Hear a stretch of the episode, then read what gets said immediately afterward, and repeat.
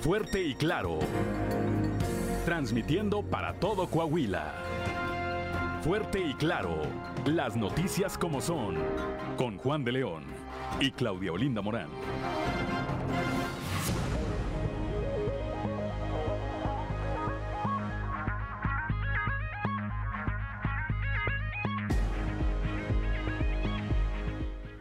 Son las 6 de la mañana, 6 de la mañana con 4 minutos de este miércoles 23 de noviembre del 2022. Hoy se celebra, día en que se celebra a quienes llevan por nombre Clemente. Bueno, pues una felicitación a todos los Clementes, así como a quienes tengan algo que celebrar. Muy buenos días, ya estamos en Fuerte y Claro, este espacio informativo de Grupo Región para todo el territorio del estado de Coahuila. Como todas las mañanas, Saludo a mi compañera Claudio Linda Morán, así como a quienes nos acompañan a través de nuestras diferentes frecuencias en todo el territorio del Estado. Claudia, muy buenos días. Muy buenos días, Juan, y por supuesto, muy buenos días a quienes nos escuchan a través de región 91.3 Saltillo en la región sureste, por región 91.1 en la región centro carbonífera, desierto y cinco manantiales, por región 103.5 en la región Laguna de Coahuila y de Durango, por región 97.9 en la región norte de Coahuila y sur de Texas y más al norte aún por región 91.5 en región Acuña, Jiménez y del Río Texas. Un saludo también a quienes nos siguen a través de las redes sociales por todas las páginas de Facebook de Grupo Región. 6 de la mañana, 6 de la mañana con 5 minutos, que no se le haga tarde, como todos los días también. Ya está activada su línea de WhatsApp, el 844-155-6915. Esa línea es para su uso es para que la use usted, para que usted se comunique con nosotros o a través de nosotros. Repito, 844-155-6915. Claudio Linda, una mañana fresca, ¿no? A cuenta. Así es, pero mejor que ayer. Aquí en Saltillo tenemos 14 grados, en Monclova 10 grados, Piedras Negras 11, Torreón 11 grados, General Cepeda 10, en Arteaga hay 11 grados, Ciudad Acuña 11, en Derramadero al sur de Saltillo hay 8 grados. Musquis, San Juan de Sabina, San Buenaventura, Cuatro Ciénegas, todos estos municipios con 11 grados.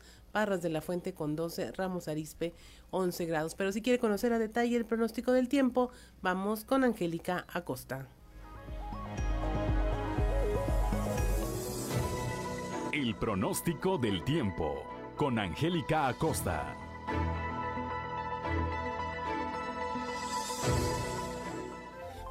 Hola, ¿qué tal amigos? ¿Cómo están? Muy buenos días, qué gusto me da saludarlos. Mi nombre es Angélica Costa y estoy lista para darte los detalles del clima. Pon atención en Saltillo. Se recupera un poquito el termómetro alcanzando una máxima de 23 grados, mínima de 9 durante el día. Vamos a tener periodo de nubes y sol. Se va a sentir más cálido a comparación de estos días anteriores y por la noche un cielo totalmente claro. La posibilidad de precipitación 5%. Ahí está para Saltillo. Nos vamos ahora hasta Monclova alcanzando una máxima de 19 grados grados mínima de 8 durante el día, periodo de nubes y sol.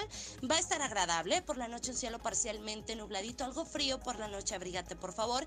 Y la probabilidad de precipitación 13%. Perfecto, nos vamos hasta Torreón. En Torreón esperamos temperatura cálida, ¿eh? máxima de 30 grados, mínima de 12. Durante el día de un cielo soleado pasaremos a parcialmente nubladito, no te preocupes, se va a sentir cálido, va a estar agradable.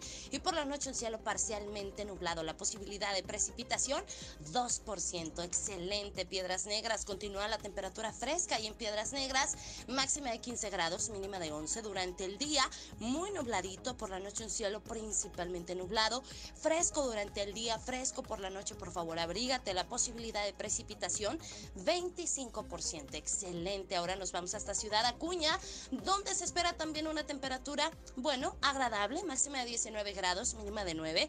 Durante el día vamos a tener eh, algo de nubosidad, por supuesto, se va a sentir algo fresquecito. Por la noche un cielo principalmente nublado, de igual manera muy fresco por la noche. Y la posibilidad de precipitación 8%. Ahí está para Ciudad Acuña. Y ahora nos vamos hasta Monterrey, ahí en la Sultana del Norte. ¿Usted tiene compromiso por allá? Bueno, prepárese porque esperamos una máxima de 22 grados, mínima de 9. Durante el día, un cielo principalmente nublado. Por la noche, de igual manera, un cielo principalmente nublado. Y bueno, pues se va a sentir fresco. Toma tus precauciones. La posibilidad de precipitación 13%. Ahí están los detalles del clima para el día de hoy. Que pases un excelente miércoles y abrígate. Buenos días.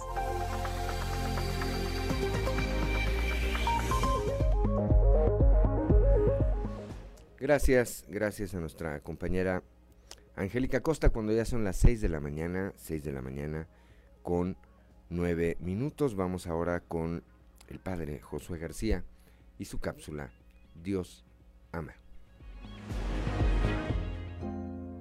Diócesis de Saltillo, presbítero Josué García. Dios ama. En nuestro minuto de vida anterior dábamos una definición acerca de la virtud de la paciencia, pero ¿cómo actúa en nosotros la paciencia? Sin duda alguna, cuando emprendemos una actividad con mucha pasión en nuestra vida, puede que el temor, el miedo, el desánimo haga merma en nosotros. Es allí en donde estamos llamados a poner en juego y en práctica la paciencia, que no es otra cosa más que el ayudarnos a pensar en frío, como decimos coloquialmente es decir, no dejarnos guiar por los sentimientos en nuestras decisiones y sí por la razón. Una persona que es paciente aprende a enfrentar los males con ánimo, con espíritu animoso, sale de ellos victorioso y para ello es necesario el dominio de sí mismo. Diócesis de Saltillo.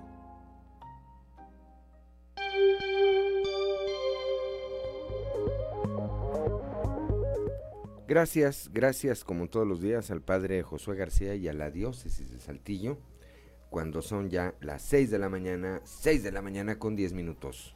Así es, y es momento de invitarlo, si usted nos sigue a través de la radio, a que vaya a nuestras redes sociales para compartirle este contenido de Sucedió en los videos más virales.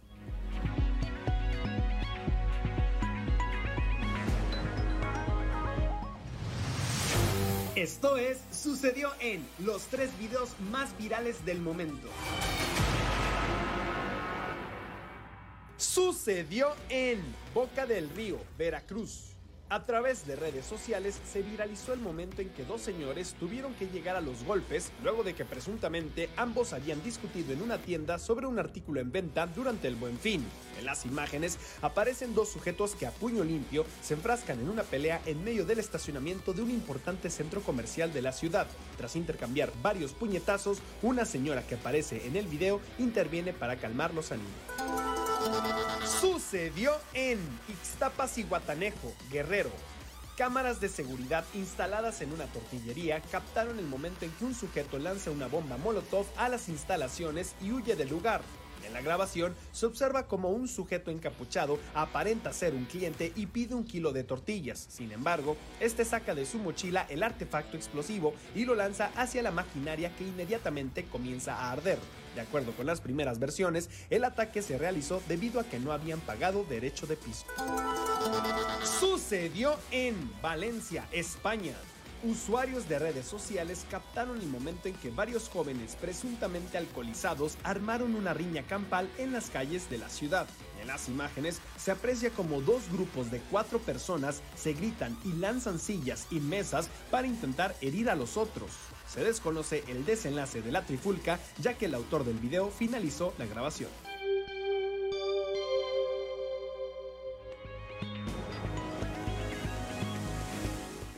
Son las 6 de la mañana, 6 de la mañana con 12 minutos y bueno, pues vamos directamente a la información. El día de ayer, eh, para la selección mexicana de fútbol, inició la actividad en el Mundial de Fútbol de Qatar. Y pese a que, y lo digo a título propio, habemos muchos que no tenemos fe en esta selección, pues ayer no empezó mal. Habíamos hecho una quiniela aquí los dos Ricardo, Ricardo López y Ricardo Guzmán, así como eh, Cristian Rodríguez y Osiel Reyes decían que México iba a ganar. Tú eras empate, empate. El, el único que latinó fue Ricardo. Claudio Linda Morán y yo dijimos que iba a perder. Y finalmente empató gracias a una atajada de Memo Manos de Mantequilla Ochoa que ayer los mexicanos le perdonaron todo, todo lo que haya hecho prácticamente desde que nació, al atajar ese penalti. Bueno, pues la actividad, la actividad se detuvo por eh, un par de horas mientras transcurría este partido. Néstor González, mi compañero, tiene el reporte.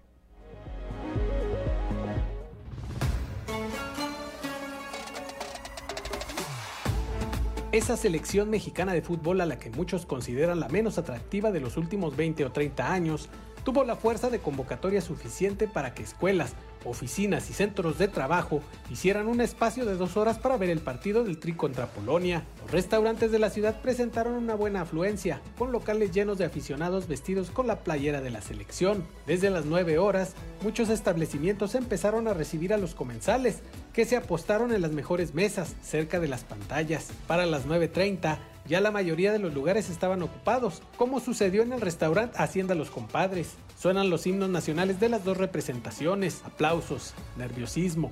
No hay muchas esperanzas, pero quién sabe. Luego del trepidante y escandaloso triunfo de Arabia Saudita sobre Argentina, que comparten el grupo con Polonia y México, se abren muchas interrogantes y muchas esperanzas. Silbatazo inicial, y en las bocinas de la pantalla se escucha hablar al perro Bermúdez. Apenas al minuto 6, el Chucky Lozano lanza un centro que no alcanza a empujar a Alexis Vega. Siete minutos después, un grito ahogado de gol se convierte en lamento, cuando Héctor Moreno remata a centro dentro del área que no lleva buena dirección.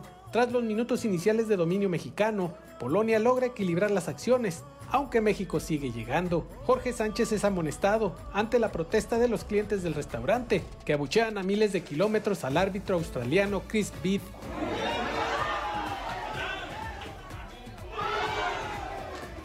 Llega el medio tiempo, momento para ir al baño, pedir algunas bebidas o comida para agarrar un segundo aire y soportar los nervios. La segunda mitad empieza con Polonia más lanzada al frente de la mano de Robert Lewandowski, la estrella polaca y artillero del FC Barcelona. Si fuera por puntos, como en el box, en este momento el Tri estaría arriba para llevarse la contienda por decisión unánime, pero en el fútbol se gana con goles. Es precisamente el goleador del Barcelona el que se atreve más en el área, y en una de esas entra jaloneado por Héctor Moreno. De momento se salva el Tri, pero el cuerpo arbitral detiene el encuentro y decide recurrir al bar. La gente en el restaurante murmura, viendo la repetición en la televisión. Segundos después, regresa el árbitro a la cancha y marca la pena máxima a favor de Polonia. Lewandowski toma el balón y lo pone en el manchón penal, mientras que Guillermo Ochoa estira los brazos debajo del arco y se persigna. Tensión al máximo, silencio en el lugar. Solo se oye el ruido de los cubiertos. Ochoa hace la finta de ir a su derecha, pero de último momento se lanza a la izquierda, adivinando el tiro del polaco. El balón va hacia afuera y los gritos de júbilo inundan el lugar. Algunos se abrazan o chocan sus manos, festejando que el portero mexicano mantenga el empate.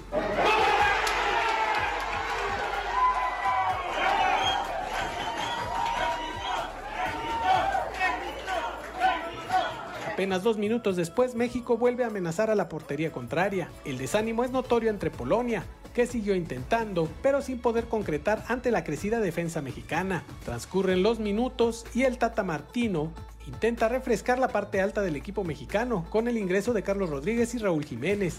Sigue el toma y daca en la cancha y los nervios entre los comensales de los compadres. El árbitro da 7 minutos de compensación y Polonia tiene un par de oportunidades más que el agigantado Ochoa se encarga de disminuir. Silbatazo final, se declara el empate. México sale satisfecho por la igualada, pero sabe que si quiere hacer algo trascendente, deben obtener un triunfo ante Argentina, que llegará el sábado herida de muerte a enfrentar a los aztecas, lo cual hace a los pamperos aún más peligrosos. Para Grupo Región, Néstor González.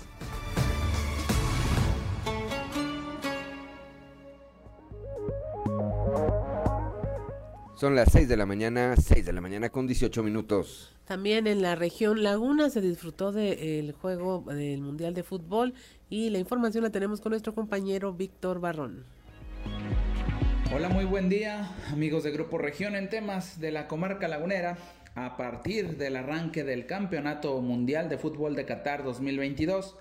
Los restaurantes de la comarca lagunera registraron un incremento en ventas del 20%, particularmente en aquellos que ofrecen desayunos y se espera que la tendencia sea generalizada conforme aumenten los cotejos con horario de una de la tarde, así lo informó Guillermo Martínez, presidente de Canirac Laguna, a quien vamos a escuchar.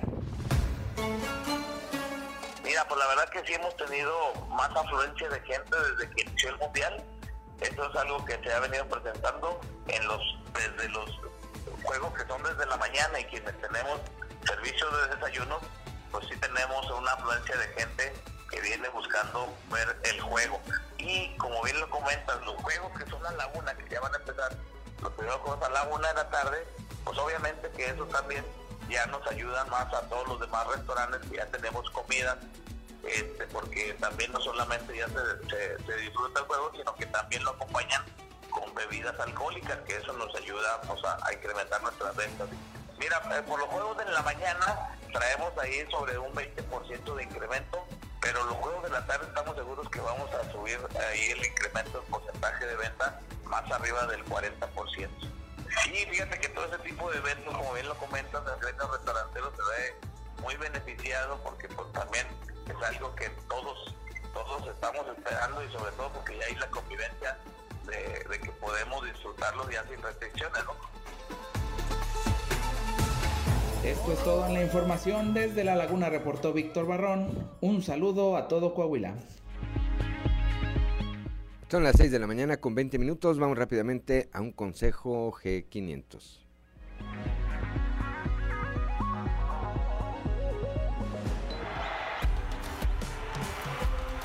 Afición está llegando a la estación G500. Saben que llenar el tanque es vital para llegar a Qatar 2022. Cuando se trata de fútbol lo damos todo. G500, la gasolina oficial de la Selección Nacional de México.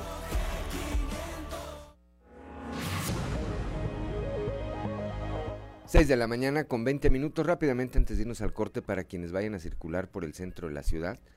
En este momento pues se registra un eh, tráfico inusual aquí en la calle de Allende y Juárez, Allende y Victoria. Hay una peregrinación del Colegio La Salle, de tal manera que pues se concentraron en la plaza de la Nueva Tlaxcala los eh, jóvenes y maestros que van a peregrinar. Me supongo que al santuario de Guadalupe, ¿verdad? al santuario de Guadalupe, lo harán muy seguramente por la calle de Victoria. De tal manera, perdón, que la calle de Allende y la calle de Victoria están ahorita complicadas para transitar. Hay apoyo, por supuesto, de eh, los elementos de tránsito municipal, pero eso no eh, impide pues que haya, repito, un tráfico, un tránsito complicado. Si usted viene al centro hasta ahora, hágalo, hágalo con tiempo, hágalo con cuidado. 6 de la mañana con 21 minutos. Estamos en Fuerte y Claro. Una pausa, pausa y regreso. 6 de la mañana con 27 minutos. Si usted nos sigue a través de la radio, escuchó a Fandango con Autos, Moda y Rock and Roll, una canción de 1987 de eh, clásica del pop mexicano. Y así nos va a traer Ricardo Guzmán hoy con su examen de conocimientos poperos de los ochentas. Pero mire, continuamos con la información. En Monclova también disfrutaron del primer juego de la selección eh, mexicana de fútbol y esto ocurrió en la plaza principal. La información con Guadalupe Pérez.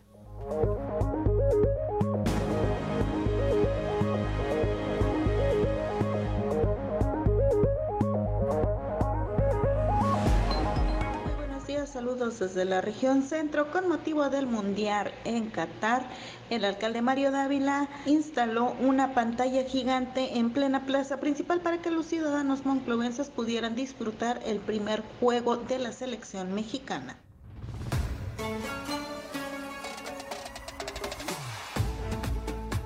Y que nos pongamos en una posición de mucha competencia ante la derrota de Argentina hoy por la mañana entonces, pues ojalá y México dé este, este triunfo a, nuestro país para estar contento y estar en la competencia del Mundial. La cultura mexicana tiene fases muy eh, profundas y una de ellas es el fútbol.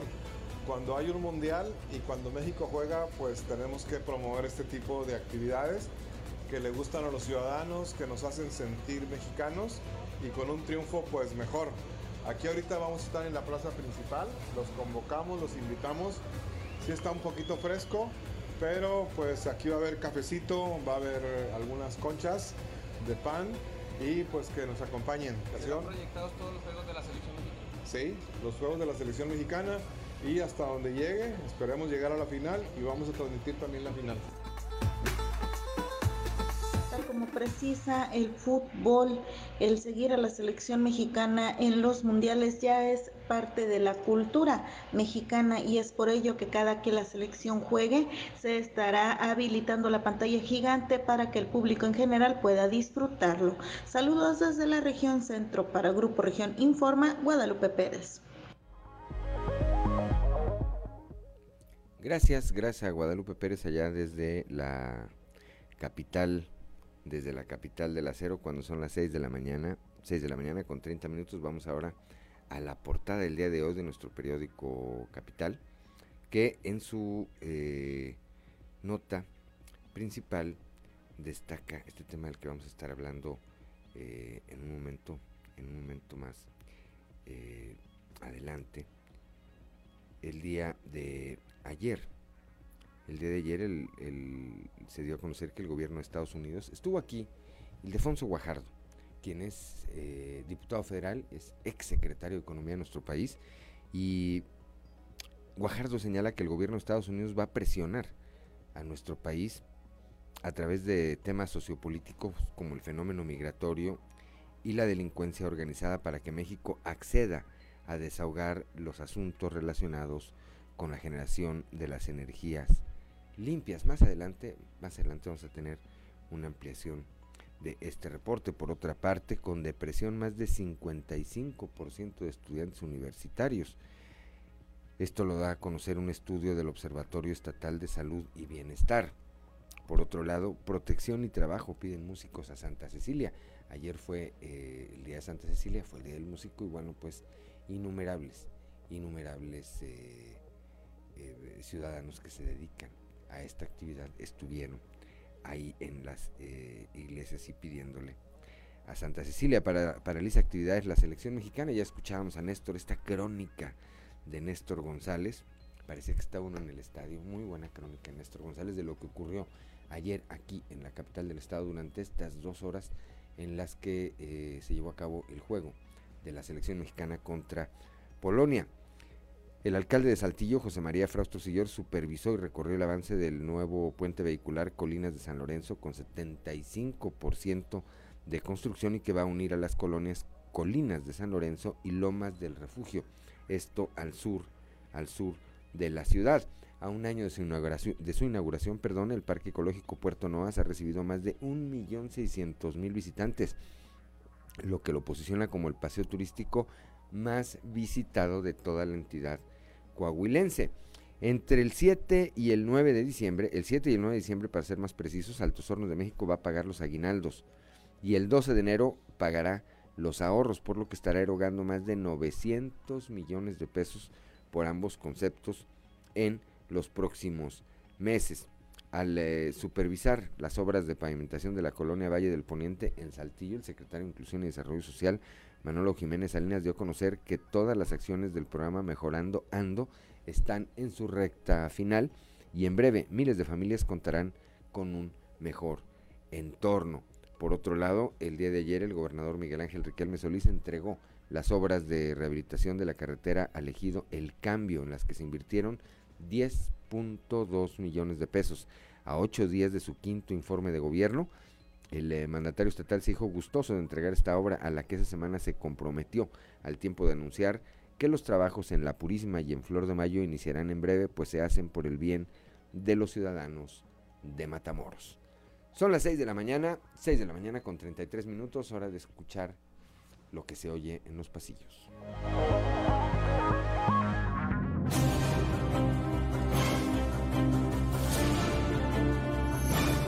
Y en el cartón de hoy, austeridad, que nos muestra a Marcelo Ebrard, quien tiene un turbante y carga con un cartel que dice, quiero ser presidente, mientras Marcelo nos comenta, salió carísimo el viaje y traer aguacates al mundial.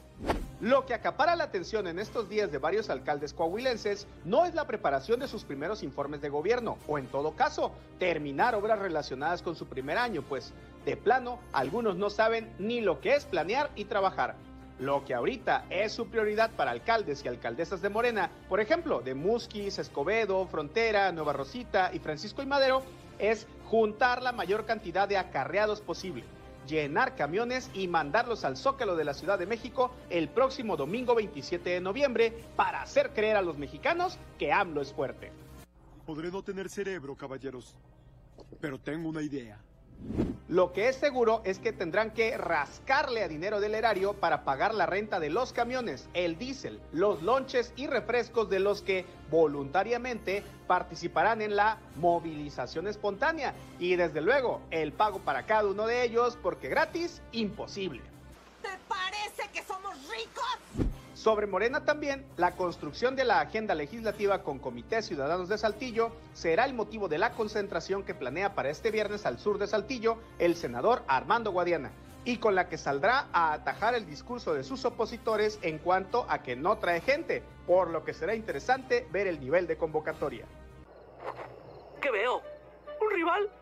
A ver, éntrale, éntrale, éntrale. Concurrida la conferencia que impartió este martes el diputado federal Ildefonso Guajardo en las instalaciones de la UANE y a la que asistieron personalidades de la política, educación, asociaciones civiles y funcionarios, como el director de Fomento Económico y Turismo de Saltillo, Mario Mata, el director de la Escuela de Bachilleres Ateneo Fuente, Josué Garza, el diputado federal Jaime Bueno e incluso el director general de Aguas de Saltillo, Jordi Bosch quienes estuvieron muy atentos a la charla del legislador y exsecretario de Economía en tiempos de Enrique Peña Nieto.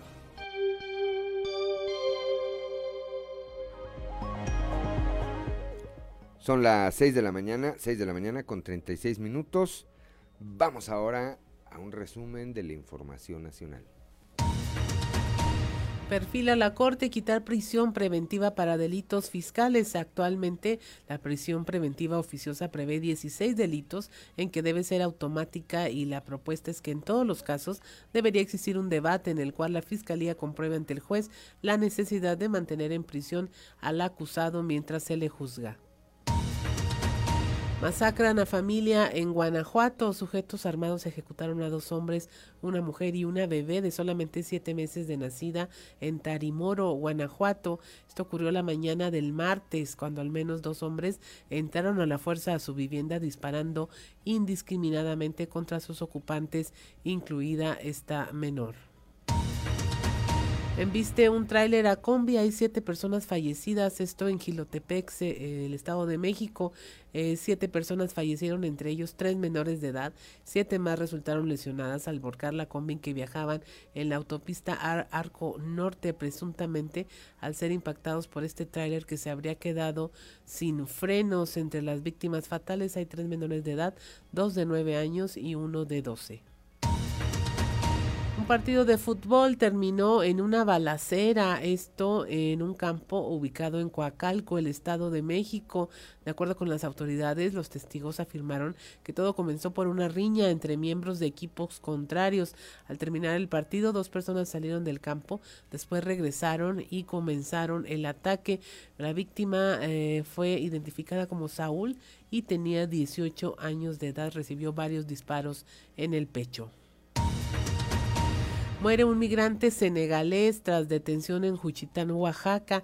Él fue hallado sin vida dentro de los separos municipales en el istmo de Tehuantepec. De acuerdo con autoridades estatales, el hombre fue detenido el 20 de noviembre por policías municipales por escandalizar en la vía pública. Sin embargo, omitieron informar en qué condiciones hallaron a la víctima. La Defensoría de los Derechos Humanos del pueblo de Oaxaca investiga las condiciones en que se dio la muerte del hombre y solicitó informes ya que solo en 2020 van cinco defunciones en centros de detenciones municipales. Y hay reclamos ante Profeco durante el Buen Fin. La Procuraduría Federal del Consumidor atendió 230 quejas durante dos días de iniciado el Buen Fin.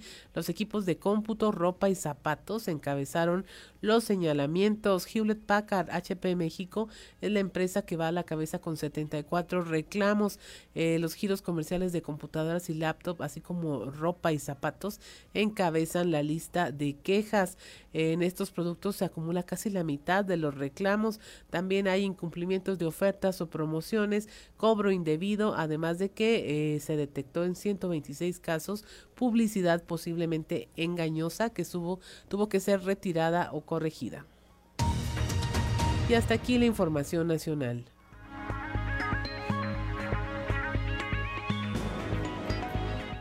Ya son las 6 de la mañana, 6 de la mañana con 39 minutos. Vamos rápidamente a un consejo G500.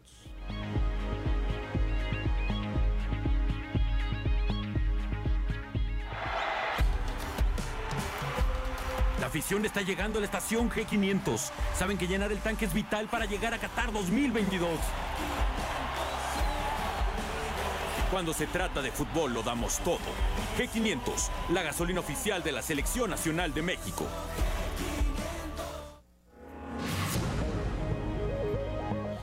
Son las 6 de la mañana, 6 de la mañana con 40 minutos. Don Alfredo Castillo Melchor nos dice buenos días amigos, gracias por la información. Un abrazo fuerte desde la central de abasto de la Ciudad de México. Un abrazo también para usted. Bendiciones para don Alfredo Castillo Melchor que sigue. Nos sigue a través de las redes sociales. 6 de la mañana, 6 de la mañana con 40 minutos. Una pausa y regresamos. Son las 6 de la mañana, 6 de la mañana con 46 minutos. Estamos en Fuerte y Claro para quienes nos acompañan a través de la frecuencia modulada. Claudio Linda Morán, ¿qué escuchábamos? Escuchamos a Garibaldi, la agrupación original de 1986, producida por Luis de Llano y que, bueno, tenía entre sus integrantes al diputado ahora Sergio Mayer. Sergio Mayer. Sí. Con Banana. Banana. Bueno, anda, Es que muy- ahora hay otra Garibaldi, dice. Hay otra Garibaldi. Garibaldi Nueva Generación se llama. Bueno, pues nomás con que no empiecen a espantar con esas cosas de los reencuentros y eso, porque luego ya dan terror. 6 de la mañana con 47 minutos. Coincidíamos, Social eh, Reyes y yo, que ayer jugaron el Chucky y Memo Ochoa contra la selección de Polonia. No más. El resto, si hubieran jugado los otros jugadores, los otros nueve, pues igual y México le hubiera ido mejor, pero en realidad nomás andaban el Chucky y Memo Ochoa. Fueron los únicos que se vieron en la cancha. Y no estoy defendiendo la selección. Tú, tú que te ves conocedor de los deportes. Más o menos. No, no, no me- Hay otro deporte en donde no anotar puntos. Bueno, el no ganar. ganes o no ganar. El no ganar. No, ¿verdad? El, el único. En el fútbol americano hay empates, no, ¿verdad? No hay empates. En el béisbol tampoco hay empates. En el básquetbol tampoco hay empates. Y menos a cero. Ah, me supongo, me supongo que esto tendrá que ver con que hay quienes piensan que el fútbol es un deporte. Pero no es un deporte, es un negocio. Es un negocio. Pero es el- uno de los mejores negocios que hay. El resto de los deportes el también son mundial. negocios, pero están obligados a ganar. ganar pero no tan jugosos. Los jugadores que, muchos de los jugadores que vienen aquí en México, que juegan en México, ganan muy por encima, muy por encima de lo que ganan en otros Bueno, sí deportes. tiene razón. Tan negocio es que fue en Qatar. Con su amplia tradición futbolística. No, no creo. Cero, ¿verdad? Y su este amplia libertad para este muchas cosas. No, no, pues está todo el mundo infartado allá porque hay muchas cosas que no pueden hacer. So pena de que los multen. Y allá se llevan fuerte con la ley. No es que hay disculpe. Unos latigazos. Cuando menos. Son las 6 de la mañana, 6 de la mañana con 49 minutos. Vamos hasta Piedras Negras con mi compañera Norma Ramírez. Allá también disfrutaron del partido México contra Polonia en las escuelas. La directora de Servicios Educativos en la región norte, Elda Lorena Estrada Villarreal, indicó que bajo la petición de algunos maestros se autorizó que para los estudiantes en los últimos niveles de primaria disfrutaran del partido de la selección mexicana contra Polonia, pero se les pidió que relacionaran el juego con alguna actividad académica. Bueno, eh, siempre por ahí hay algún profe fanático que le gusta el fútbol y por ahí se hace el, el colectivo a llevar la, la televisión, sobre todo en los grados mayores, pero los, eh, los de primaria y preescolar casi no. Pero también no está mal, ¿no? Al igual no está mal porque pues tiene que ver, es, es un aspecto de identidad, de reconocernos como, como mexicanos, entonces pues hay que, hay que participar. ¿Qué ¿no? importancia es que participen precisamente los alumnos en el desfile? Muchísima. Eh, tenemos que rescatar todos los todas las participaciones culturales y cívicas, sobre todo. El amor a la patria empieza en estos momentos. Si el chiquito no, no tiene una cercanía sobre la importancia de este tipo de eventos, pues no puede amar a una patria que no conoce. ¿Habrá tolerancia para que el próximo miércoles se pueda ver el partido? Pues eh, siempre manejamos eh, que se, el profe tiene muchas estrategias, ¿no? Entonces puede hacerlo de alguna manera educativa, puede ser, puede participar.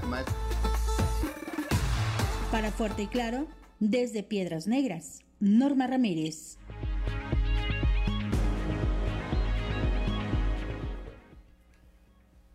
Son las 6 de la mañana, 6 de la mañana con 50 minutos. Continuamos con la información. Decenas de músicos y agrupaciones se dieron cita el martes en la capilla de Santa Cecilia para festejar a la Santa Patrona de la Música. Ahí el vicario parroquial eh, dijo que estas peticiones son casi siempre por protección. La información con nuestra compañera Leslie Delgado. Buen día, informando desde la ciudad de Saltillo. Decenas de músicos y agrupaciones se dieron cita este martes en la capilla de Santa Cecilia para festejar a la Santa Patrona de la Música. Al respecto, el vicario parroquial de dicha capilla, Erasmo Treviño, indicó que las peticiones que mayormente le hacen a la mártir romana es que les brinde protección y trabajo para continuar laborando en esta profesión artística. A continuación, escucharemos la información. Eh, bueno, pues para nosotros eh, hoy es un día muy, muy especial, sobre todo porque lo celebramos, celebramos a Santa Cecilia y celebramos junto con ella pues a los músicos, dado que es la santa patrona de, ellos. Y entonces, pues bueno, para nosotros es un gran día, un día de fiesta. Se le considera como tal porque ellos mismos la adoptaron, la eh, patrona de los músicos, por los cánticos, los cánticos que ella proclamaba, las alabanzas a Dios y entonces fue adoptada como la santa patrona de ellos. Sí, año con año, gracias a Dios, vienen los músicos. Incluso dentro de la pandemia, que no podíamos celebrar las misas, eh, estuvieron, estuvieron también presentes, eh, pues con la sana distancia, con todos los requerimientos, también estuvieron presentes aquí los músicos asisten aproximadamente unos 200, 250 músicos eh, en, sus agrupaciones, en las distintas agrupaciones, y posterior a la misa están todo el día pues con, la música, con los cantos y sobre todo con las mañanitas a Santa Cecilia el Papa Gregorio XIII la nombró patrona de los músicos porque había demostrado una atracción irresistible hacia los acordes melodiosos de los instrumentos. Su espíritu sensible y apasionado por este arte convirtió su nombre en un símbolo de la música. Agradezco la intervención y deseo que tengan un excelente día. Son las 6 de la mañana, 6 de la mañana con 53 minutos. Vamos ahora con Moisés Santiago Hernández, allá en la región carbonífera. La Fiscalía General del Estado investiga el hallazgo de una persona sin vida en el sector de la Ribera, en la colonia Sarabia, allá en el municipio de Sabinas. Esta es la información que tenemos para el día de hoy. La Fiscalía General del Estado en la región carbonífera tomó conocimiento de un hecho violento luego de recibir el reporte de una persona sin vida en el sector de la ribera del río en la colonia Sarabia de Sabinas. El delegado Ulises Ramírez Guillén informó que esta persona de sexo masculino fue identificado como Aarón de 28 años de edad. Al parecer era vendedor ambulante y presentó una fractura completa de cráneo después de haber recibido un impacto de bala, por lo que se investigará el móvil de este homicidio. Ramírez Guillén informó que esta persona contaba con 28 años de edad y tenía su domicilio en la colonia Sarabia de Sabinas y fue un amigo de él de nombre Moisés de 34 años de edad quien dio parte a los números de emergencia, puesto que al ir a buscarlo lo encontró ya fallecido. Señaló que la fiscalía investiga el móvil de este delito, puesto que se actuó con violencia extrema, puesto que sufrió fractura de cráneo tras haber sufrido un impacto de bala, aún sin saber el tipo de arma que se utilizó para cometer este delito. Dijo que se han registrado varios actos violentos que están bajo investigación, puesto que en Nueva Rosita se registró la muerte de una mujer joven también por impacto de bala. En Agujita se cometió el robo de una camioneta con violencia y ahora en Sabinas este acto violento contra un hombre. Aseguró que estos ya están siendo investigados para ver cuál ha sido el móvil. Desde la región carbonífera para Grupo Región Informa, Moisés Santiago. Son las 6 de la mañana, 6 de la mañana con 55 minutos. Estamos en Fuerte y Claro. Una pausa y regresamos. Son las 7 de la mañana, 7 de la mañana, con un minuto para quienes nos acompañan a través de la frecuencia modulada Claudelinda Morán, que escuchábamos en este maratón de música, ¿qué, qué decías? ¿Pop? ¿O qué? Pop ochentera. Pop ochentera de Ricardo Guzmán, nuestro productor. Eh, escuchamos a Pablito Ruiz con Oh Mamá, ella me ha besado. Un éxito de 1987 y al parecer, pues su único éxito toda la carrera. Desapareció, ¿eh? ya no. ¿O todavía circula por ahí Pablito Ruiz? ¿Sí? ¿Canta en los camiones o dónde anda ahora? Pues ahí estuvo participando en telenovelas, telecomedias, cosas así allá en Sudamérica. Pero fue realmente su único éxito, ¿verdad? Por lo menos aquí en México. Sí, Por es, es más famoso. En redes sociales todavía se, se escribe con sus fans. Muy bien. Son las 7 de la mañana, 7 de la mañana con un minuto. ¿Qué tenemos, Claudelina? Tenemos eh, para quienes nos siguen a través de la radio y quienes pueden compartir nuestros contenidos sociales esta sección llamada Siempre hay un tweet. Nuevamente, el presidente Andrés Manuel López Obrador se empecinó en desacreditar la realidad.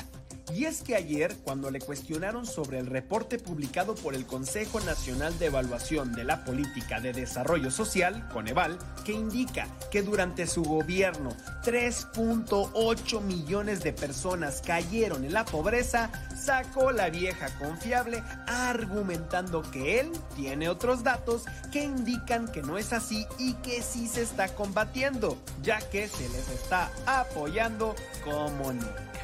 No se da cuenta que vuelve a ser víctima de sus propias palabras, pues en 2014 afirmó en redes sociales que con Enrique Peña Nieto la economía permanecía estancada, no había empleos y que dominaba la desilusión y la pobreza. Básicamente, todo lo que criticaba antes lo ha superado con creces y mientras tanto, él continúa tapándose los ojos. Afortunadamente, nosotros no olvidamos, ya que siempre, siempre hay un tuit.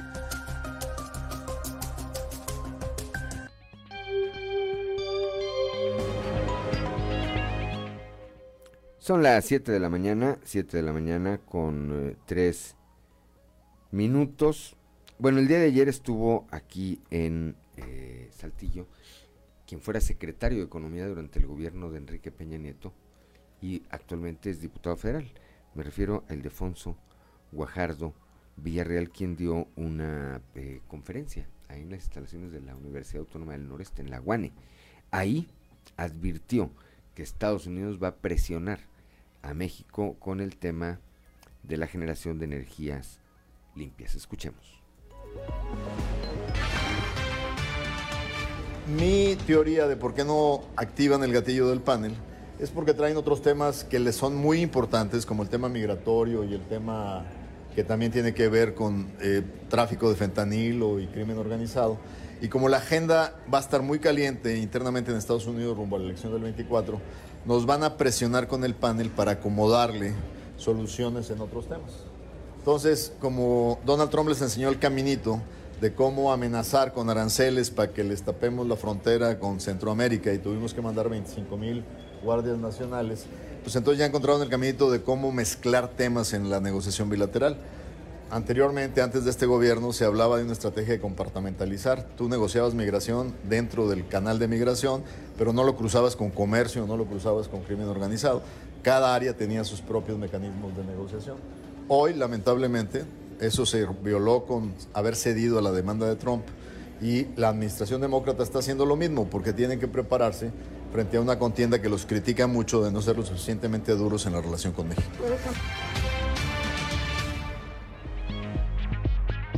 Son las 7 de la mañana, 7 de la mañana con 5 minutos. Continuamos eh, con la información. Eh, me confundí aquí, vamos con el enlace AMSA. 7, Laura Estrada. AMSA, vamos a, allá a Monclova con Guadalupe Pérez. Altos Hornos confirma las fechas para el pago de aguinaldos y ahorros.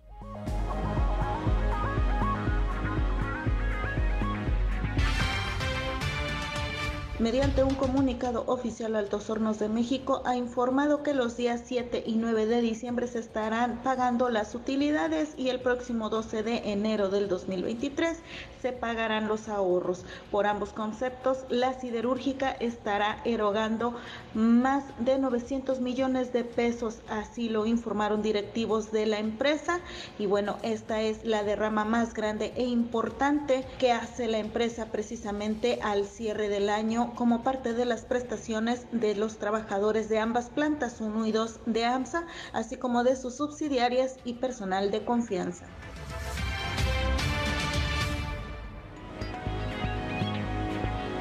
Son las 7 de la mañana, 7 de la mañana con 6 minutos, gracias a Guadalupe Pérez. Eh, bueno, vamos ahora a Torreón. Allá Verónica Soto Díaz, quien es directora general del Parque Ecológico Puerto Noas, pues da a conocer que este sitio se consolida, se consolida como el eh, lugar más visitado por turistas en Coahuila.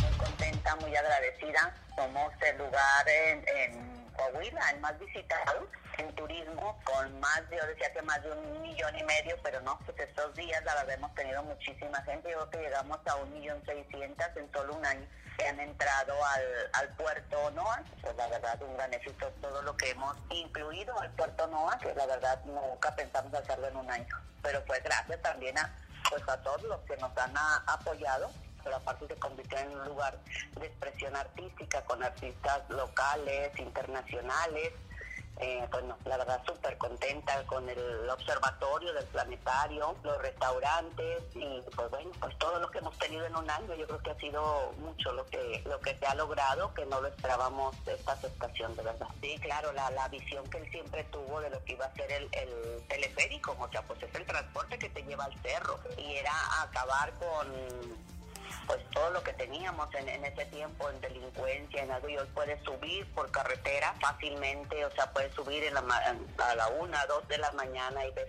muchísima gente que, que tenemos, entonces de verdad fue una visión extraordinaria a las escuelas, todo lo que se ha hecho hacia, el, hacia esa parte de, de la ciudad. Son las 7 de la mañana, 7 de la mañana con 8 minutos. Debido al acercamiento del gobierno federal con países como Cuba y Venezuela durante los últimos años, el flujo de migrantes en México se ha incrementado. Esto lo dijo Fernando de las Fuentes, secretario de Gobierno en Coahuila, más de un 400%. Y obviamente esto también por la apertura hacia Venezuela y hacia Cuba en particular.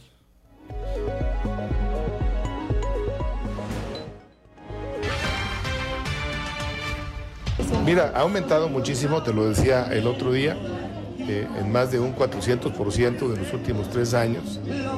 Y obviamente la apertura hacia Venezuela y hacia Cuba en lo particular es lo que hace esto. Y la otra es que eligen a Coahuila por su seguridad y su tranquilidad al pasar por sus carreteras.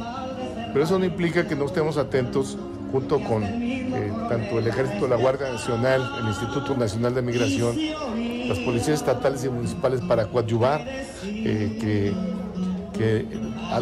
los, migrantes merecen todo nuestro respeto, los que no son aquellos que medran o que obtienen una, ganancia ilícita por el transporte de personas o, de migrantes, son dos delitos que se pueden tipificar tanto uno estatal como otro federal. Ha aumentado en un 400% las... Eh, eh, pues las recuperaciones que hace el Instituto Nacional de Migración de Migrantes en tres años. Entonces quiere decir que el flujo está como nunca.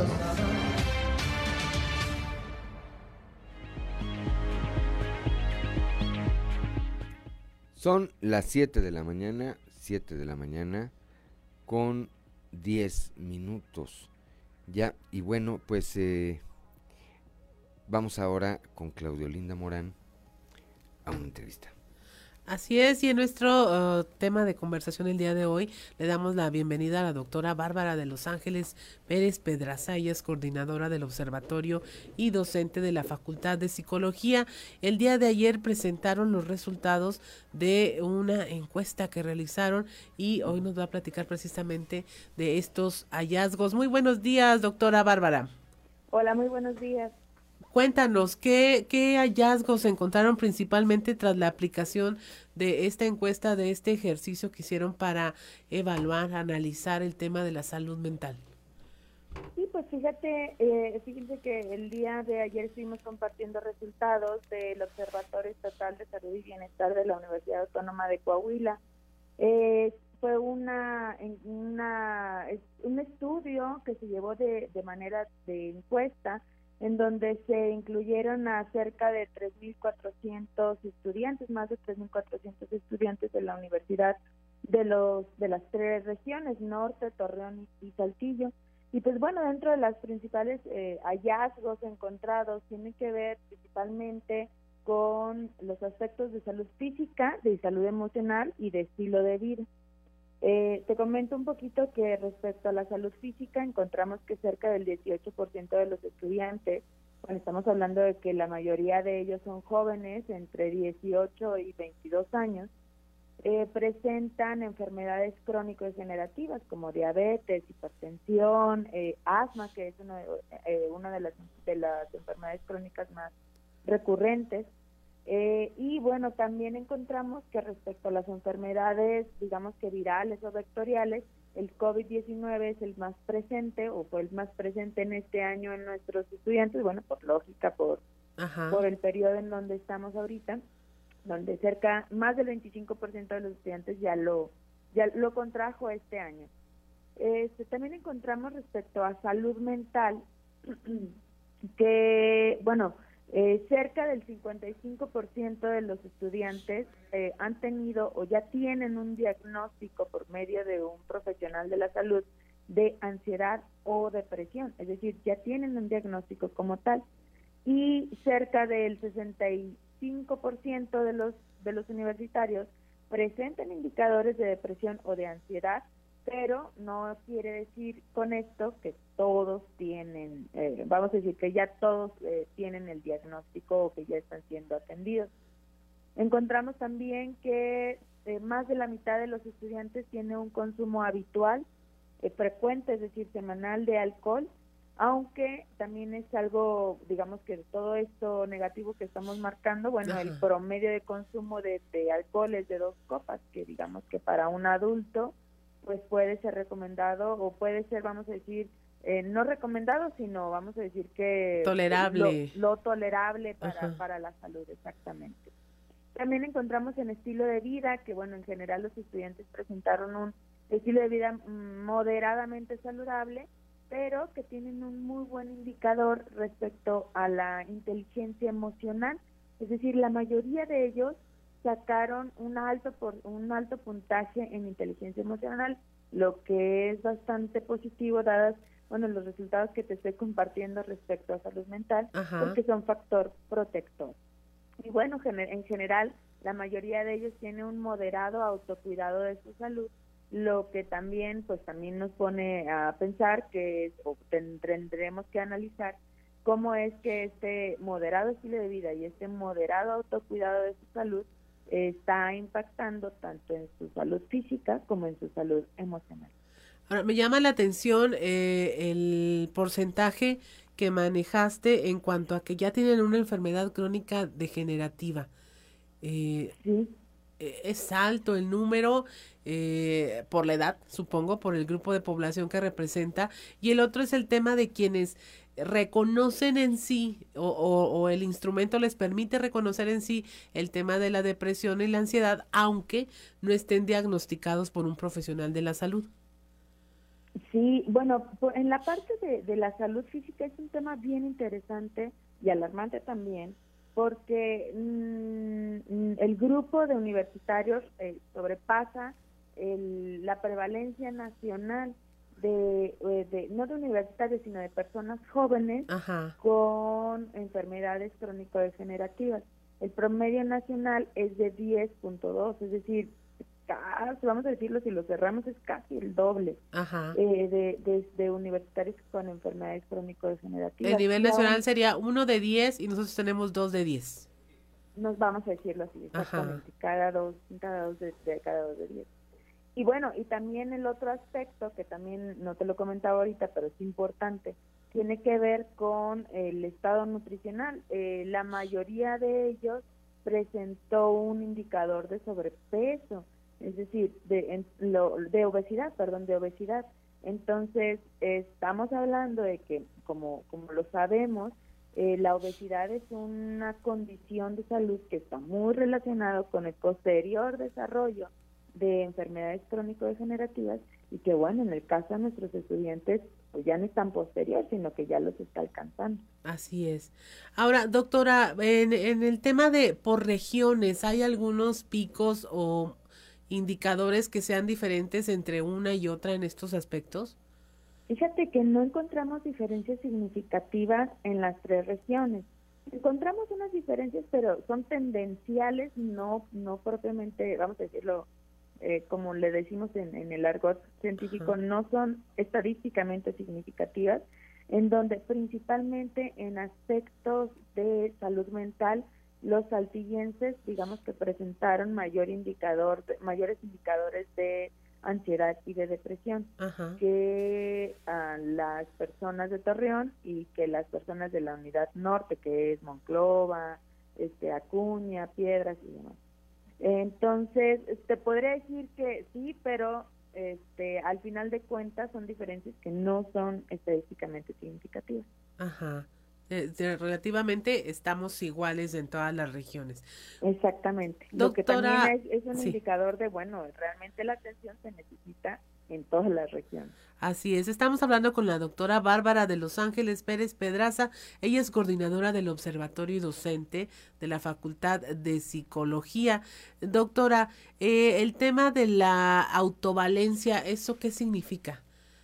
La autovalencia es la capacidad que tiene una persona de valerse por sí misma, es decir, de ser independiente, de moverse, de realizar sus actividades de la vida diaria, digamos que eh, por, sí misma, ¿no? Así es. Eh, el tema de la autovalencia es una, una evaluación que como observatorio eh, queremos llevar más adelante, principalmente en adultos mayores.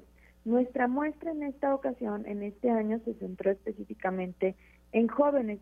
Si bien identificamos una cantidad de estudiantes con discapacidad, es, digamos que mínima, eh, por lo que no evaluamos esa variable en nuestros estudiantes. Sin embargo, lo que se pretende es que ya el próximo año se haga una evaluación de, de los coahuilenses, no solo universitaria, eh, y entonces podamos darles a ustedes, eh, difundir también cómo estamos en salud y autovalencia. Ok. Ah, otro de, de, los temas que me llama la atención es que se habla de consumo de alcohol, tabaco, eh, pero no manifiestan dependencia a ningún eh, narcótico o droga mm, de, otro estilo más duro. Sí, realmente no fue una de las no fue una de las variables a evaluar el consumo de sustancias, digamos que no legales, Ajá. exactamente.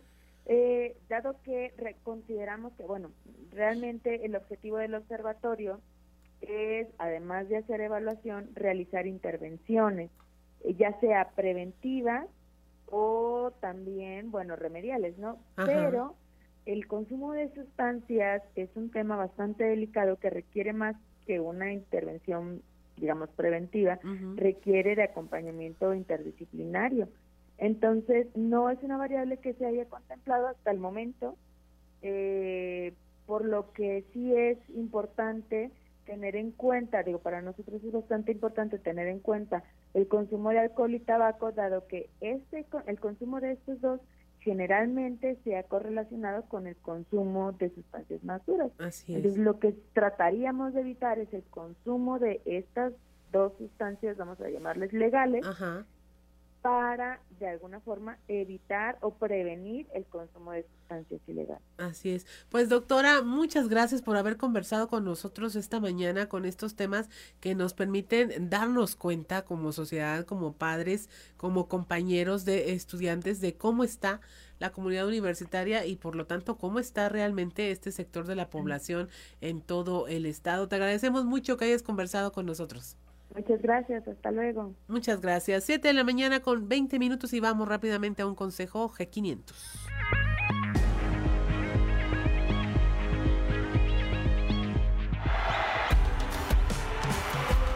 La afición está llegando a la estación G500. Saben que llenar el tanque es vital para llegar a Qatar 2022. Cuando se trata de fútbol lo damos todo. G500, la gasolina oficial de la Selección Nacional de México.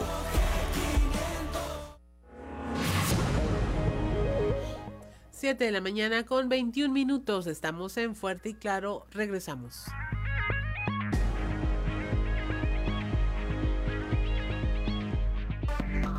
La mañana con 27 minutos. Antes de ir con Toño Zamora ya a la capital del acero, para que nos acompañen a través de la frecuencia modulada. ¿Qué escuchamos, Claudelina Morán? escuchamos a Karina con ¿A quién? Su éxito de 1985. Ella sí tuvo más éxitos, no nada más. Ella tuvo más éxitos. Sí. ¿A quién? Eh, que los tenía. Sé cómo duele. Eso también es, es, muy famosa. Y que fue varias de, de, de, temas de entradas de telenovelas venezolanas y pues bueno, famosas. Pues alguien en la cabina le, le trajo muchos recuerdos a esa canción porque la pusieron casi completa. ¿eh? Casi la ponen en remix. 7 de la mañana, 7 de la mañana con 28 minutos. Vamos hasta la capital del acero con Toño Zamora. Toño, muy buenos días. Buenos días, Juan. Buenos días a las personas que nos sintonizan a esta hora. Eh, el bolero que en todos lados anda y en ninguno se le mira.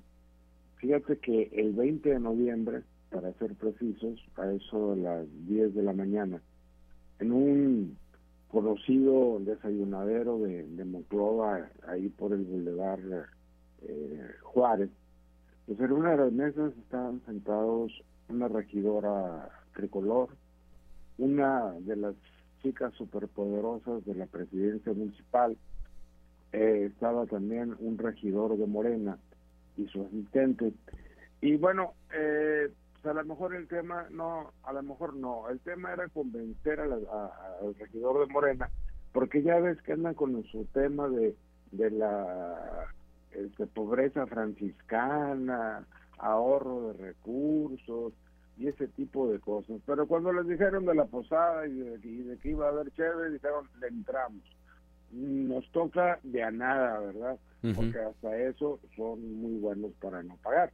Total, para no hacerte el cuento largo, Juan, eh, pues ahí degustaron, desayunaron, huevitos con jamón, machacado con huevo, café abundante. La chica superpoderosa sacó una libreta, empezó a hacer números, empezó a anotar fechas y demás. Y también escribió el resultado de la reunión. Nada más le faltó que, que le pidiera al regidor eh, de Morena, pues que le firmara, ¿no? Porque a lo mejor a la hora de la hora se iba, iba a hacer para atrás, como es costumbre de, de, esta gente. Eh, el regidor de Morena y, y, su asistente, a la hora de, de pagar la cuenta, hicieron patos, voltearon para todos lados como buscando a un idén, o sea, a un pato. Eh, incluso una de las féminas repartió eh, equitativamente eh, la cuenta y ni el regidor de Morena ni su asistente dijeron tío. Ellos se quedaron callados, no dijeron nada, es que nos toca ya tanto. No, no, nadie respondió. Total, para no hacer el cuento largo, mi Juan, la del cabello rubio, que es una de las chicas superpoderosas, como se le conoce en la presidencia municipal, no tuvo más remedio que sacar el plástico, es decir, la tarjeta de crédito, y pagar lo que comieron. Y también el café que, que tomaron ahí los comensales. Entonces, este, ¿cómo la ves? Bueno, pues algo, algo andarían planeando, dices que la posada. Sí, la este, posada, la posada. Pues ya vienen esos, ya vienen esos tiempos, Toño. Ya vienen esos tiempos y, eh, y los intercambios y demás, ¿no? Sí, definitivamente. Fíjate, como por otro lado, el Seguro Social, la Clínica 7 del Seguro Social cumplió sesenta y tantos años de, que fue inaugurada. Ayer se, se conmemoró eh, e, este aniversario. Pero aquí el tema es que ayer en la mañana hacía friecito todavía que no La, la reunión era para a las nueve de la mañana y, los directores de, los funcionarios del hospital pues llegaron tarde. Llegaron media hora después, la gente que estaba por ahí pues se estaba congelando porque ya ves que las enfermeras llegan nada más con su uniforme y con el suéter verde que les, que les dan ahí en el IMSS. Pues bueno, así que pasaron fríos y, demás. Pero se vio, por ejemplo, ahí al doctor Armando Castro Castro, que es eh, compadre del director, del doctor Barbachano, entonces no perdió la oportunidad para pues para invitarlo. Véngase, compadre, usted me invitó cuando fue alcalde, pues ahora yo le invito a usted acá a los eventos del Seguro Social. Así las cosas por acá, mi Juan. Muy bien, Toño. Pues eh, ya para cerrar, recordar que ayer Altos Hornos de México anunció que va a pagar el 7 ah, y el 9 de diciembre los aguinaldos y en enero el ahorro va a erogar como 900 millones de pesos. Millones de pesos, sí, así es, así es. Qué bueno, pues, yo no sé por qué lo van a conocer, ¿verdad? Porque los agiotistas y los ladrones, es que, ah, ya van a pagar en AMSA. A ver, Toño, deja tú los agiotistas y los ladrones, las señoras. Sí, se dan cuenta. Pues ahí es el, ahí es el primer filtro. ya no puedes decir, oye, no, pues que la empresa no ves que Alonso, que anden allá y que, no ha pagado, no, ya.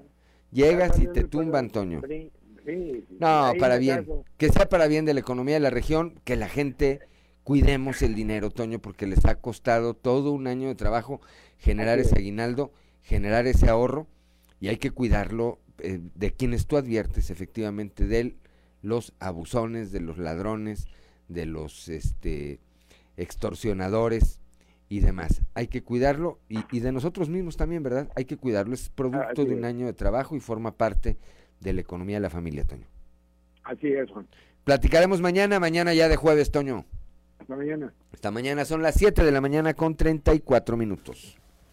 Continuamos con la información. En Torreón el buen fin dejó saldo blanco. Esto a reserva que se eh, del conteo interno que se realiza en los propios establecimientos comerciales. Sin embargo, solamente se dieron tres detenciones por farderismo y sin mayores incidencias, según anticipó el titular de la Dirección de Seguridad Pública, el comisario César Antonio Perales Esparza. Pues hasta ahorita se puede mencionar un saldo blanco, nada más, este, como lo había comentado, tres robos de, de poca cuantía, estuvimos atentos y con presencia en todos los eh, sectores comerciales de aquí de la región, del municipio, eh, coordinados con los tres niveles de gobierno. No, de momento no tuvimos más noticia en, lo que se respecta a lo que es la, las áreas comerciales, ¿sí? y, y allá en próximas horas habrá de haber el conteo, ya yo con los, los también los empresarios que participaron en, el, en el Buen Fin y eh, creo que, se puede mencionar la, el término en, buen estadística. Primero la coordinación entre autoridades eh, y, sector empresarial y eh, aunado a la buena disposición y, y al interés que muestra la ciudadanía cada vez más por lo que es el tema de seguridad en todos los aspectos. Son las 7 de la mañana, 7 de la mañana con 35 minutos. Allá en la carbonífera y con el fin de reactivar la economía de los comerciantes y apoyar a las familias, se extendió, se extendió la venta del banquetazo comercial 2022 hasta el próximo 6 de enero. Así lo anunció el presidente de la Cámara Nacional de Comercio en Sabinas, Gregorio Garza. El banquetazo se va a llevar a cabo el próximo 10 de diciembre, día sábado. Eh, se eligió esta fecha porque así, así conviene a lo que viene siendo el comercio local y después de haber hecho un pequeño consenso dentro de la mesa directiva y los agremiados a la Cámara de Comercio, pues eligió esta fecha. Y por lo mismo ya hemos tenido conversación con las diferentes eh, empresas grandes aquí en Sabinas, entre ellas con empresas carboneras, como, que, como ustedes saben, nosotros siempre hemos estado apoyando a estas empresas, eh, ya que son el motor económico no solamente del municipio, sino de la región carbonífera, así también como maquinadoras, para que ser posible entregaran, pues si no se puede todo el aguinaldo una parte del mismo para que todos los clientes pues, puedan aprovechar las ofertas que nosotros vamos a entregar. Aquí nos comprometemos en comercio local, bueno, nos comprometemos a dar la mejor calidad al mejor precio el día 10 de diciembre, ¿verdad? Vamos a tener bien, porque antes la rifa terminaba el día del maquetazo. Hasta el día que, pues vamos a seguir fomentando el compra local. Si tú me compras en mi negocio, yo te voy a seguir entregando boletos del automóvil y no solo eso, sino también de televisiones, que estén tamaladas. Eh.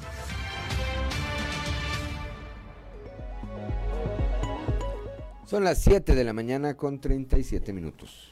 Continuamos con la información. En Musquis eh, hay casos de violencia en una secundaria. Hay reportes ya hechos por los padres de familia y maestros de la secundaria Agustín Terrazas. Jaime Méndez, director de Seguridad Pública Municipal, informó que ya se iniciaron pláticas para frenar este problema. Se va, se va a invitar a la PRONIF, el DIF y Seguridad Pública para tratar de frenar esta ola de violencia que viven los estudiantes tanto dentro como fuera del plantel.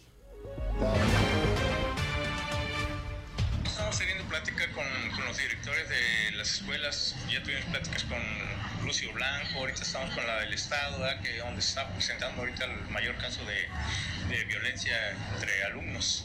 Sí hemos este, tenido reportes, aseguramos a tres menores Que, que no eran de la escuela, pero que pues, prácticamente traían traían un bat, traían huleras o resorteras, este, traían piedras que iban a agredir a los alumnos de ahí de, la escuela. Entonces los remitimos a seguridad pública, ya localizamos a los papás para que entregárselos a ellos. Comenta ya por último, ¿ustedes podrían estar presentes en un operativo mochila? Sí, definitivamente, si, si se llega a un acuerdo y nos invitan, con gusto estaremos presentes ahí.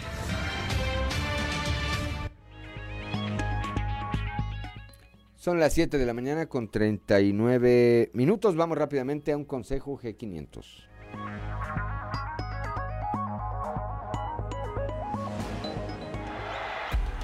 Marcador en cero. Arrancamos. El equipo G500 checa las llantas, limpian el parabrisas. Son unos cracks. ¡Qué servicio! Tanque lleno para apoyar al equipo. G500. La gasolina oficial de la Selección Nacional de México.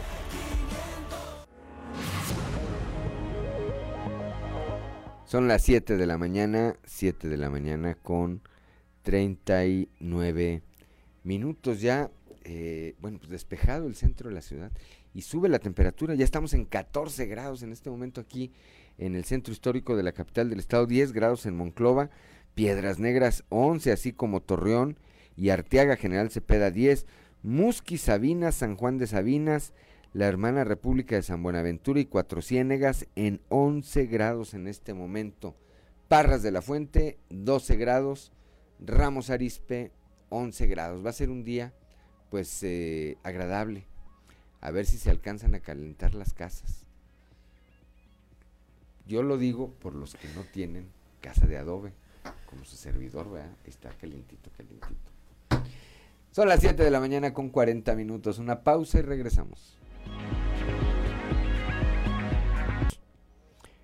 Para quienes nos acompañan a través de la frecuencia modulada, ¿qué escuchamos, Claudelina Morán? Escuchamos a Tatiana con Chicas de Hoy y es una grabación de 1985. La misma Tatiana que usted ve en Masterchef. Ándale. Pero, ¿de hace cuántos años?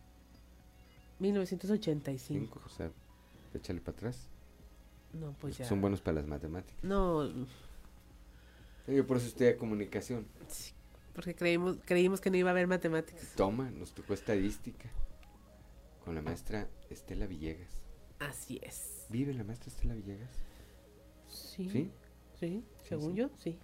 Tiene mucho que no sé de ella. Bueno, pues le mandamos un saludo a la maestra Estela Villegas. Son las 7 de la mañana, 7 de la mañana con 46 minutos. El gobernador Miguel Riquelme entregó las obras de rehabilitación de la carretera al El Cambio, en las que se invirtieron 10.2 millones de pesos. A ocho días de su quinto informe de gobierno, el mandatario estatal se dijo gustoso de entregar esta obra, a la que hace semana eh, se, comprometió al tiempo de anunciar que los trabajos en La Purísima y en Flor de Mayo iniciarán. En breve, pues se hacen por el bien de las y los ciudadanos del municipio de Matamoros.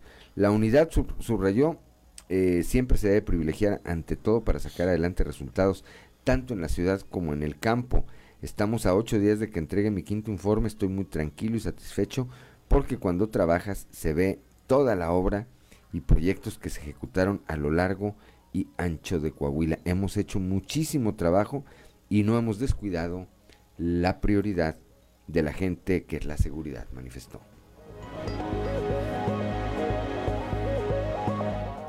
José María Fraustro Siller, alcalde de Saltillo, supervisó y recorrió el avance del nuevo eh, puente vehicular Colinas de San Lorenzo, que está ya al 75% de construcción. Estuvo acompañado por Virgilio Verduzco Echeverría, director de Infraestructura y Obra Pública de Saltillo. El presidente municipal inspeccionó la obra que une las colonias Colinas de San Lorenzo y Lomas del Refugio al sur de la ciudad. Saltillo cuenta con el impulso y respaldo del gobernador Miguel Riquelme. Estamos trabajando juntos en 120 obras en todos los sectores de la ciudad, tanto en el área urbana como en la rural, manifestó Chema Fraustro. Son las 7 de la mañana, 7 de la mañana con 48 minutos. Vamos con Noé Santoyo al mundo de los deportes.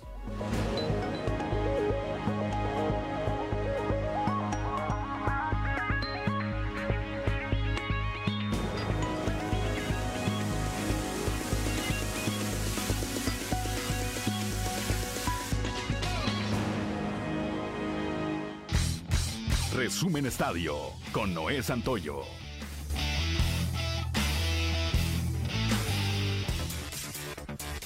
En un gran duelo, la selección mexicana empató a cero ante Polonia en su debut dentro de la Copa del Mundo. Una vez más México dio la sorpresa, desplegando buen fútbol y con destellos de jugadores como Alexis Vega, pero también de Guillermo Ochoa que se convirtió en esta ocasión en el héroe del partido al atajar una pena máxima cobrada por Lewandowski. México de esta manera sumó su primer punto y su próximo rival será Argentina este próximo sábado, que llegará dolido tras perder dos goles por uno ante Arabia Saudita. Otros resultados que se dieron el día de ayer dentro de la jornada fue la goleada de cuatro goles por uno de Francia a Australia. Dinamarca y Túnez empataron a cero goles. El día de hoy, Marruecos y Croacia empataron a cero. En estos momentos se enfrentan Alemania y Japón. A las 10 horas España se medirá a Costa Rica y a las 13 horas Bélgica contra Canadá. Terminaron las vacaciones para los guerreros del Santos Laguna y este martes regresaron a las instalaciones del territorio Santos Modelo para dar inicio a sus trabajos de pretemporada. El estratega Eduardo Fentanes dejó en claro que para este próximo torneo los guerreros trabajarán con la misma idea que el anterior, manteniendo el estilo, pero sobre todo la identidad. A partir de ayer y hasta este próximo viernes, los guerreros estarán realizando trabajo físico para posteriormente entrar en trabajos con balón y tácticos.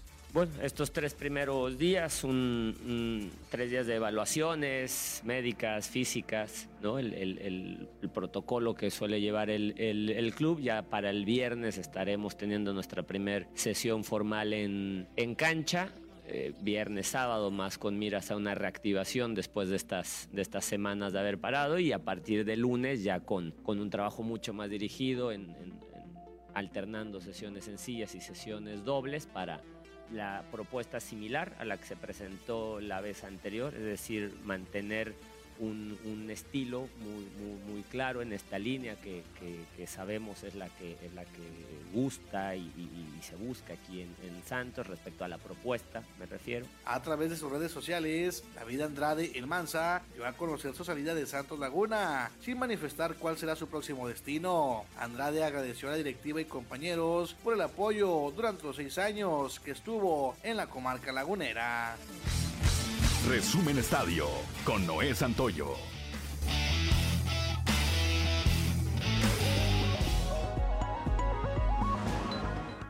Son las 7 de la mañana, 7 de la mañana con 51 minutos. Bueno, el sábado es el próximo juego de la selección mexicana, ¿verdad? ¿Ya hay hora, Ricardo? 10 de la, una, una de la tarde, una de la tarde contra Argentina. A la una de la tarde contra Argentina, Ricardo Guzmán ya está haciendo una colecta de llaves. Le vamos a hacer un monumento a Memo Ochoa. Nomás llevamos dos llaves, entonces va a ser una una estatua de este tamaño. Si alguien más tiene llaves o pedazos de cobre o algo que no utilice, pues apúntese con nosotros, a ver si cuando menos podemos ser un poquito más grande, ¿verdad? Cuando menos que sirva para colguije. Ahorita sale así, con lo que se merma, pues, una mini estatua de Memo Ochoa por ese atajadón que se aventó. El día de ayer, que repito, pues los mexicanos le perdonaron todas las que debía. Todas las que debía. Y los memes, pues estuvieron a la orden del día, ¿verdad? Ahí ponían a este photoshops de Memo Ochoa eh, sustituyendo al ángel de la independencia. A San Judas. Todo el mundo era Memo Ochoa ayer, después de que me lo critican tanto a manos de mantequilla. Este, nuestro amigo Lauro Posada, ojalá que nos esté escuchando, le mandamos un saludo a Lauro Posada que no quería Memo Ochoa porque era del América, que pues el del Cruz Azul no hubiera parado el penalti. Eso me queda en claro. Tenía que ser del América.